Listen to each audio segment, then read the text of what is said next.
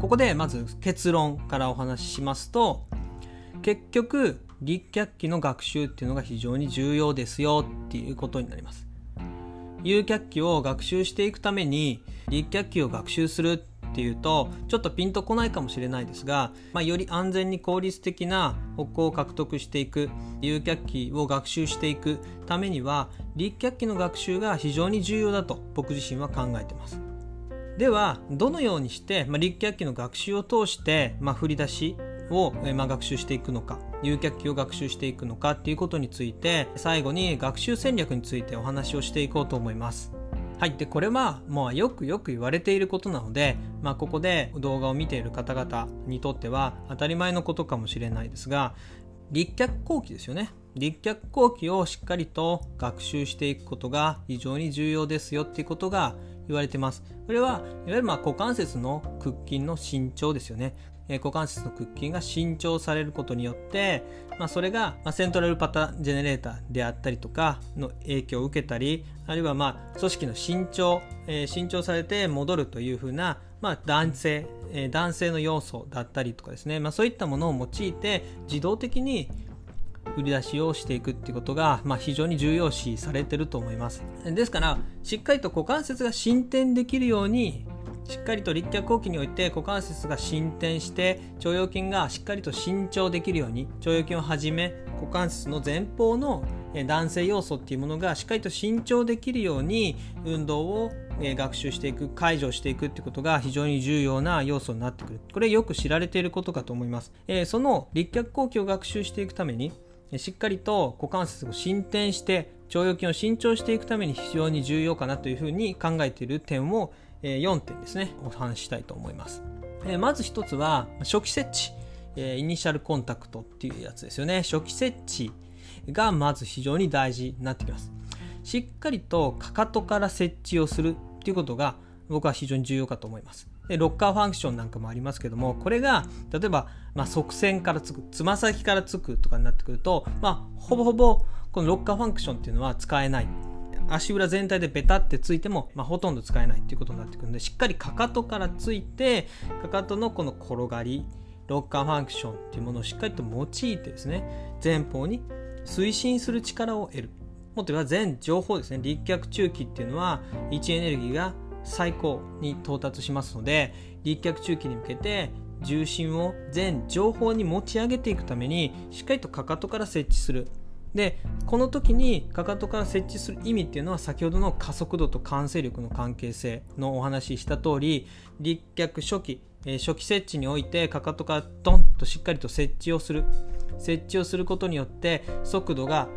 まあ、ゼロにはなってないですけどここにブレーキがかかることによって速度の変化が生じますので前方に加速する完成力っていうものが得られるわけなんですね。この完成力を得ることによって全情報に身体を推進させている力を得ると。力を得るっていうふうに考えることができると思います。でもそのためにはかかとを設置した時初期設置においてかかとを設置した時に下肢が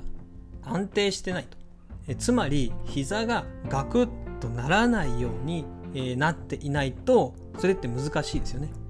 勢いよくかかとを設置しても膝がガクッと膝折れしちゃったら全情報には重心移動できない。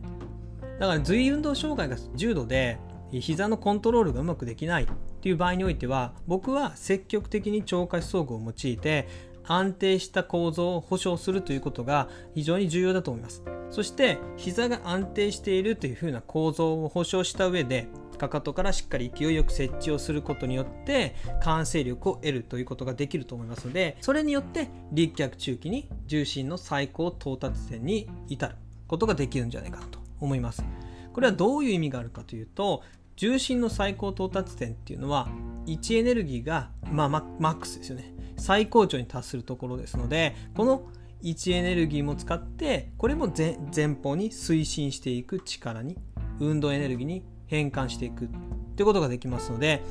完成力プラス位置エネルギーを運動エネルギーに変換していくことで前に推進していく。股関節進展していくっていうことができると思うんですね。この推進していく力があるからこそ立脚後期に股関節がしっかりと進展できると。いうことになってくると思います。そして最終的に股関節がしっかりと伸長されて伸展されて腸腰筋が伸長される。ことによって腸腰筋っていうのは反射的に素早く収縮すると。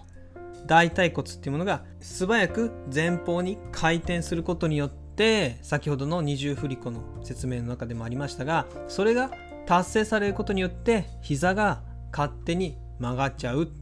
っていうことになってくると思います。腸下装具をつけていたらそれはできないんですけどもちゃんと立脚後期までを学習して膝が安定するまで膝関節がコントロールできるまで学習をしていくことによって膝の固定を外した後にしっかりと股関節が進展をし大腿骨が前方に回転していく股関節の屈曲の速度が確保されることによって膝が有脚器において曲がってトークリアンスを確保していくことができるというふうなことになっていくと思います。ただここには書いてないですがもう一つちょっと注意しておかないといけないのは体幹ですね。あのこの上上半身。ここが腸腰筋しっかりと伸長しているつもりでも実は体が前のめりになってあんまり伸長されてないとかいうこともあると思うのでここは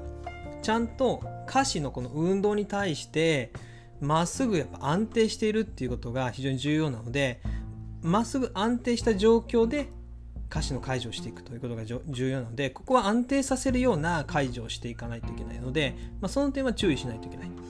上をしっかりと安定させた上で下をリズミカルにこう動かしていく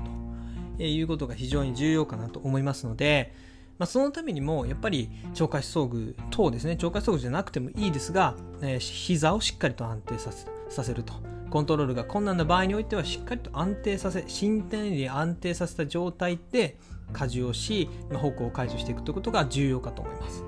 で、まあ、先ほどもお話しした通りですね立脚器の学習っていうものが有脚器の学習に先立って行われているっていうことが僕は非常に重要かなと思います。その結果として有脚器の学習につながっていくんじゃないかなと思ってます。まあもちろんそれでも難しいケースいっぱいあると思うんですが、立脚器が安定していなくて有脚器ができないっていうケース非常に多いと思います。なので、なんか随性はあるんだけど、どうしてもつま先が引っかかっちゃう。で、そういう方見てると、多くの方が結構ゆっくり歩くんですよね。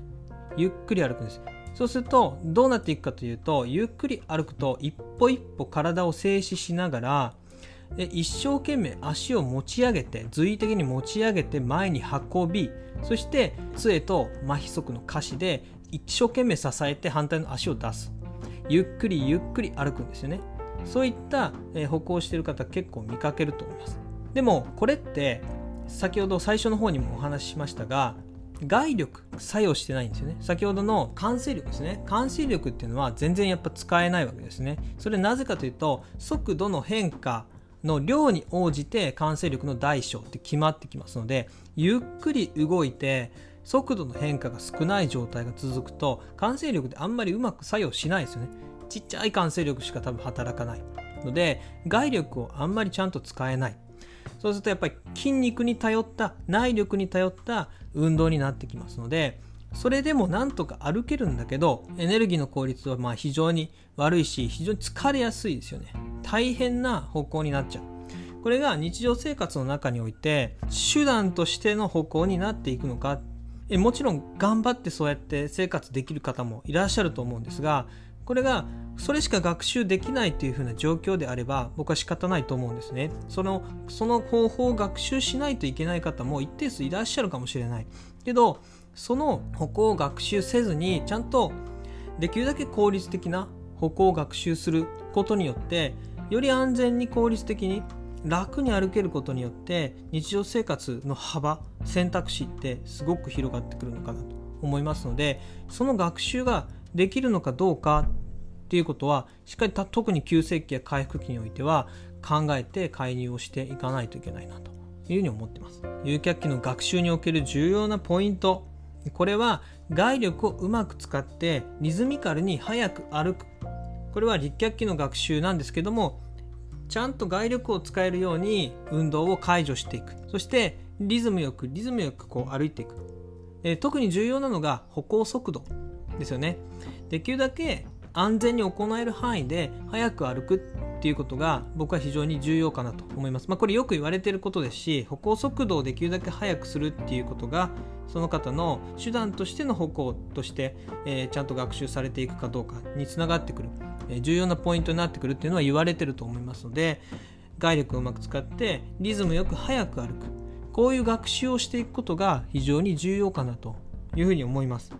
これが自然な振り出しにつながっていくと無理のない振り出しにつながっていくんだよというふうに思ってますのでこういった、え、提案をさせていただきます。はい、で今回は脳卒中患者さんですね。学習戦略ですね、えー、有脚気の学習戦略についてお話をしてきました。これを、えー、有脚気の学習っていう一つのテーマを通してですね結局は歩行周期全体を見るというふうな結果につながってきたのかなというふうに思います。有脚気を改善するために振り出しの間の筋活動のことだけ考えていても良くならないわけですよね。立脚期の学習ってものが有脚期の学習に先立ってしっかりと行われていくことで自然と有脚期を学習していくことにつながっていくんだよっていうことが重要な点なのかなというふうに思って、まあ、今回は、えー、有脚期っていうところにフォーカスした形にはなるんですが脳卒中患者さんの歩行の学習っていうことがどういうふうな戦略で行われていく方がいいのか、ね、僕の考えをですねお話をさせてもらいました。で僕が今日お話ししたことはですね、まあ、よくよく一般的に言われている内容も含まれてます。それをま踏まえた上で僕自身の考えをですねお話しさせていただいたんですが、まあ、もっともっとこうこれからいろんな、え歩行の学習戦略って出てくると思います。ただ歩行を学習するために早くできるだけ長く歩こうっていうことはもう結構前から言われていることなので、まあ、これが重要であることは、まあ、おそらく間違いないと思います、えー、歩行速度を上げていくことを目指す、えー、それからその上でしっかりと量をこなしていくってことですね。反復して、まあ、いっぱい歩くっていうことが重要だと、えー、いうことは、まあ、おそらく間違いないだろうと。